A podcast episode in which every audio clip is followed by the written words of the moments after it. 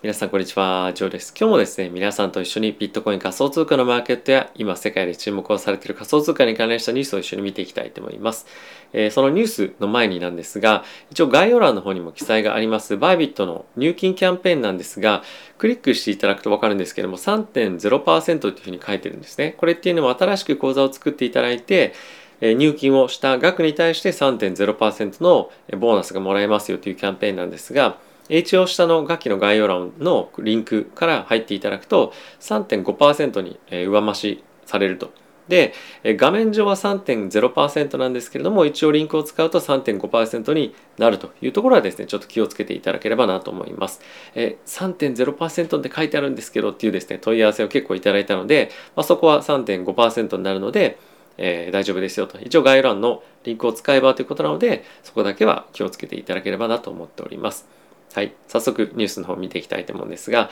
えー、こちらのニュースはですね今のイーサリアムの状況が2022年の夏に DeFi サマーを再び巻き起こせるのかどうかみたいな記事になっていますと。でちょっとまあどういうことだっていうのを中身見ていきたいと思うんですけれども、まあ、現在ですね DeFi の、えー、ネットワーク上に、まあ、資金がですね、まあ、少しずつここのタイミング1ヶ月ぐらいのタイミングで減ってきてはいたんですがまた新たにドカーンと資金が入ったような状況にえなっていますと。まあ、これはですね、やはり DeFi についてのトークンのパフォーマンスがここ最近非常に悪いんですよね。なので、DeFi 関連の、まあ、トークンが下がるので、DeFi にお金入れててもちょっとまあ、お金は回ってるけど、利回りとして回ってるけど、やっぱその価値がどんどんどんどん下がってってるので、それそれであれば、あの DeFi 使う必要ないよねっていうのが、まあ、基本的にここ先の流れになっていたんですが、まあ、少し割安感っていうのも出てきたのか、資金がまた一気にドーンと入ってきているような状況に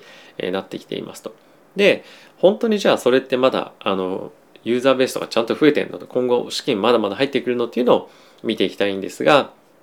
それがこちらのチャートになっていますと。でこれは今どれだけ DeFi を使っている人がまあ、いるかこれはまあユーザーベースの広がりっていうところですよね。でこっちの方が僕は結構重要だと思っていて、えー、例えば今の金額ドーンと増えてるやつとかは、まあ、1人が誰かお金ポーンって入れたら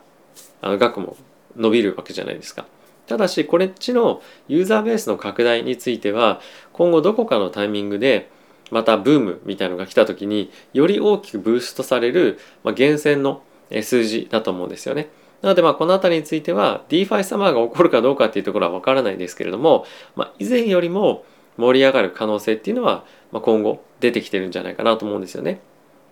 でやっぱり今後非常に重要なのは大手の機関投資家が DeFi にものすごく興味を持っているというポイントが僕はあると思います。で2022年についてこれまで何度も皆さんにお伝えをしてきているんですが今非常に多くの機関投資家が、まあ、DeFi だけではないですけれども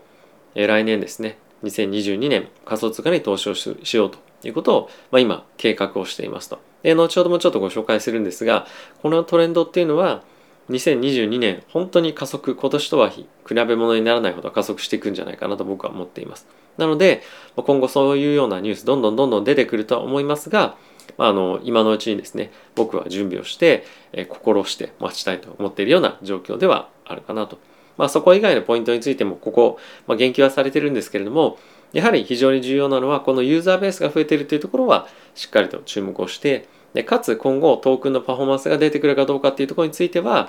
より多くの機関投資家が入ってくるかってところがメインの注目ポイントかなと思っております。はい。続いてはこちらのニュース見ていきたいと思うんですが、以前ですね、こちらのチャンネルでも取り上げたことがあるんですが、このマット・ツァンさんっていうですね、以前シティグループ、世界でもかなり有名な、えー、金融機関ですね、そちらの、まあ、非常にエグゼクティブで偉かった方がですね、今回仮想通貨のファンドを立ち上げたんですが、まあ、それでインタビューを受けている際のあの一つのシーンになるんですけれども、まあ、現在ですね、いろんな機関投資家が、えー、仮想通貨に投資しようとしていたりとか、あとはプライベートバンクのような資金をですね、預かっている人たちが来年どういうふうに資金を動かしていこうかなっていうのを考えている中ですね、いろんなサーベイが行われていて、まあ、今回はですね、サーベイを受けた人たちの85%の人たちが仮想通貨に対して今後投資をしていくチームをちゃんと持ってるっていうんですね。これ多分投資しようかなとかっていうんじゃなくて、もうちゃんとチームを持ってるっていうことは、しっかりとフォーカスをして、今後投資をしていくっていうことでもあると思うので、これ非常にポジティブな内容かなと思ってます。で、さらにはまだまだ仮想通貨に対して投資をしていない人たちのこれサーベイを受けた人たちという意味ですよの62%については今後、えーまあ、ネクストイヤーですね2022年に対して仮想通貨を取引しようというような、えー、調査が現在出ていますと。でこれ非常に大きいあの僕は内容だと思っていて何よりもやっぱり新規に対し新規に投資をしていくっていうところも非常にあの半分以上の人たちがそう思っているプラスもう85%は投資もしていないけれどもチームをちゃんと持ってるっていうような体制なんですよね。でこれってやっぱりあの本当にチームを持つかどうかっていうのは片手間でやるっていうのとまた大きく違うと思うのでこれやっぱり大きな非常に変化かなと思ってます。でこの変化っていうのはこの1年ぐらいで急激に起こったと思うんですよね。でここ最近の大手の金融機関ですとかあとは資産運用会社ですねそういったところのニュースバンバン出てきますけれども今年チーム作りましたっていうところは本当に多いんですよね。でもちろん今後作るっていうところも多いと思うんですが来年に向けて今まさにどういうふうな投資のストラテジーをしようかとかそういったものを準備している段階だと思うのでますます2022年については結構やっぱり期待できるんじゃないかなと思ってます。で今やっぱりやりたくてもできないみたいなそういう以前あのスティーブさんにもあの出ていただいた時にコメントありましたけれどもこの12月31日に切り替わる前に今のタイミングで投資をしてしまうと、まあ、アカウンティングとか財務の観点から、まあ、あとはレポーティング開示ですよねえこういったところで結構難しくなってしまうので来年までちょっと待ってくれみたいな社内的なあの一つ問題もあったりもするのでやはり2022年ですね、えー、期待高まってくるなというのは、まあ、この辺りのニュースを見ても、えー、思っております。はい、えー、次の、まあ、こちらツイッターのニュースなんですけれども、え、こちらはですね何をちょっと拡大しましょうか。見てみるかっていうとビットコインのですね ETF の資金の流入具合っていうふうになっていますとこれ一つのビットコインですね。で、直近ここガーンと伸びてますけれども、ここの伸びっていうのは、3500ビットコイン、ここの直近で大きく資金流入がありましたっていうようなニュースになっていますと。で、この辺はやはりクジラというふうに言われるような人たちの値動きにはなると思うんですが、やっぱりこうやって大きく下がったタイミングで、え積み増したいよねっていうのは機関投資家だと思うんですけれども、まあ、そういった需要っていうのは、まあ、しっかりあるんじゃないかなと思いますし、まあ、この辺りはやっぱりその長期的にビットコインを見てる人たちの動きっていうことだと思うので、まあ、非常に勇気づけられるような値動きかなと思っております。はいまあ、結構ここ最近見てみても短期の人たちは今売っているんですが長期で持つ持つであろう1万ビットコイン以上持っている人たちっていうのは今ちょうどポジションを積んでるんですよね。なのでこれ皆さんとしても今どちらの立場にえ近いのかっていうのを一つ、え見ても参考になるかなと思いますし、え自分が今後長期で投資していくのであれば、ま、今ある程度会話で見てるよっていう人もいるっていうのはあの参考情報として持っていてもいいんじゃないかなと思っております。はい、次なんですけれども、まあ、今ですね、非常にミャンマーが政治的に荒れていて、軍事政権のような形に今なってるんですけれども、彼らがですね、今、まあ、彼らというミャンマーで、え今軍がですね、まあ、政府を抑えていてでかつ銀行のシステムっていうのも今軍がまあ抑えてるんですよね。でそういったこともあって今なんとですね USD テザーが、国民の中で結構使われるようになってきてますよというのが、え発表になっていますと。でこれ結構本当に面白いなと思っていてあの法定通貨ではないんですが、まあ、結構そのミャンマー内で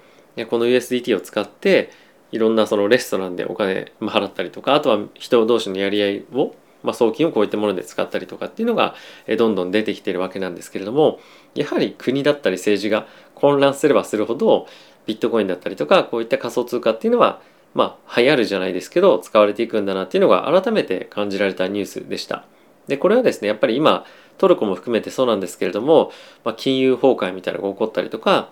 まあ、あとは政治的に混乱に陥れられていたりとか、まあ、そういった状況になればなるほど何かしらの仮想通貨の需要が高まっていくっていうのは、まあ、今のまさにあの我々がちょっと日本にいると見えないかもしれませんが、まあ、ヨーロッパもそうですしあとは難民の問題もそうですし、まあ、あとはある国が別の国に対して攻め込んでいくっていうのも結構そのロシアウクライナ問題でもあったりとかあとはアフリカもですね非常に経済は活発になってきてはいるのにもかかわらず銀行システムが崩壊していたりとか銀行を多くの人が持てないっていうような問題があったりとか、まあ、そういったものがどんどんどんどん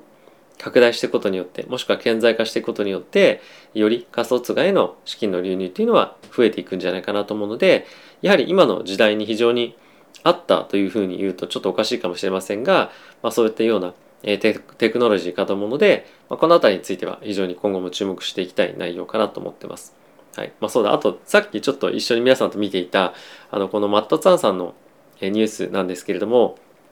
今後より多くの機関投資家がこの仮想通貨市場に入ってくるには仮想通貨の投資ってめちゃくちゃ儲かるんだよっていうところ以上にえ説得力を持っていかないといけないよねっていうのはコメントがありました。で、これどういうことかっていうと、1個前の動画でもちょっと触れたんですけれども、仮想通貨って儲かるんだよっていうのだと、ただ仮想通貨へ、まあ、ある意味投機的な投資だと思うんですよね。そうじゃなくて、ブロックチェーンのテクノロジーってもっとこういったとこにも汎用性があるんだよと。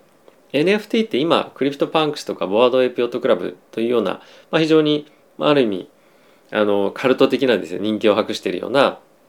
ものに対して投資をするっていうだけじゃなくてもっとチケットに使われたりとかあとは物流に対して、えー、ブロックチェーンのテクノロジーを使うことでもっといろんな使い方があるんだよとかですねそういった方向でどんどんどんどんしっかりと情報が伝達していかないとブロックチェーンっていうか仮想通貨怪しいみたいなところから結局は抜けられないんじゃないかっていうようなことも言われていますと。なので今後はそういったことを正確にしっかりと伝えていくことが仮想通貨を機関投資家に受け入れてもらう上で、え、非常に重要なポイントになってくるのでその辺りは今後しっかりとやっていきたいと思うみたいなことを、ま、ななっていましたね。はいまあ、彼はあの投資する側なんですけれどもあの投資する側の資金を集めるときに、まあ、そういったところをしっかりと説明したいと思ってますというような、ま、発言でした。はい。えー、すみません。またニュース戻りますけれども、えー、今回ですね、このフレクサというですね、会社がペイメントシステムをやってる会社なんですけれども、ここはですね、なんと柴犬のトークンを、えー、その支払い追加に組み入れましたというのがニュースとしてなってました。で、このジェミナイっていうですね、非常に大きな会社がこのバックアップしているフレクサっていうところなので、まあ、この辺りは注目されているところなんですけれども、ここ最近ですね、柴犬のトークンのあのプラスなポジティブなニュースっては結構本当にフローベースでもあのあったりとか、まあ、あとはですねアメリカの、えっと、ゲームストップっていう会社ありますよね。でそこがゲームを販売するときに芝居に使えるようにしたりとかあとはデパートがあの芝トークンをあの受け付けますよというふうに言っていたりとか結構あの裾野がですねどんどんどんどん広がっていって何気にあの今後さらにもっと来るんじゃないかっていうふうに思わせるようなニュースが結構出てきてます。でこの辺りは本当にミームトークンっていうふうに言われていて、まあ、冗談みたいなトークンではあるんですけれども、まあ、それがより多くの人々が持つことによって、まあ、ミームから本物にみたいな感じの、まあ、こういう転換っていうのはどっかであるのかなとはあのあるのかなっていうかまあなきにしもあらずなのかなっていうような状況ですよね。はい、まああの全てのものがミームトークンミーム株というふうにまあ言われてもおかしくありませんけれどもまあ、一番その要素が比較的強い同時だったりとか柴犬がよりあの企業が取り入れるような今フェーズになってなってきてるっていうのは非常に面白いニュースだなと思ったのでお伝えをさせていただきました。はい。ということで、えー、皆さん今日も動画ご視聴ありがとうございました。また次回の動画でお会いしましょう。さよなら。